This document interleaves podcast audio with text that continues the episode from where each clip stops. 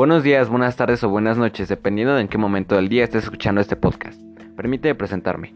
Me llamo Santiago Lielves Flores. El día de hoy estaremos abordando varios puntos muy importantes para mi clase de educación física, como son el tiempo libre, el impacto de los juegos en las prácticas motrices, la corporeidad y su relación con los puntos anteriores y también las modificaciones en nuestro cuerpo que conlleva la actividad física.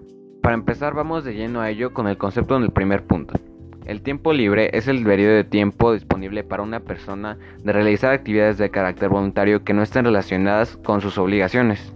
Después tenemos nuestro segundo punto a tocar, que son los tipos de juegos. Para esto vamos a mencionar brevemente algunos de ellos, como son los juegos lúdicos y los recreativos, los cuales están estrechamente conectados con las prácticas motrices, pues sin ellos estas prácticas se volverían monótonas y aburridas.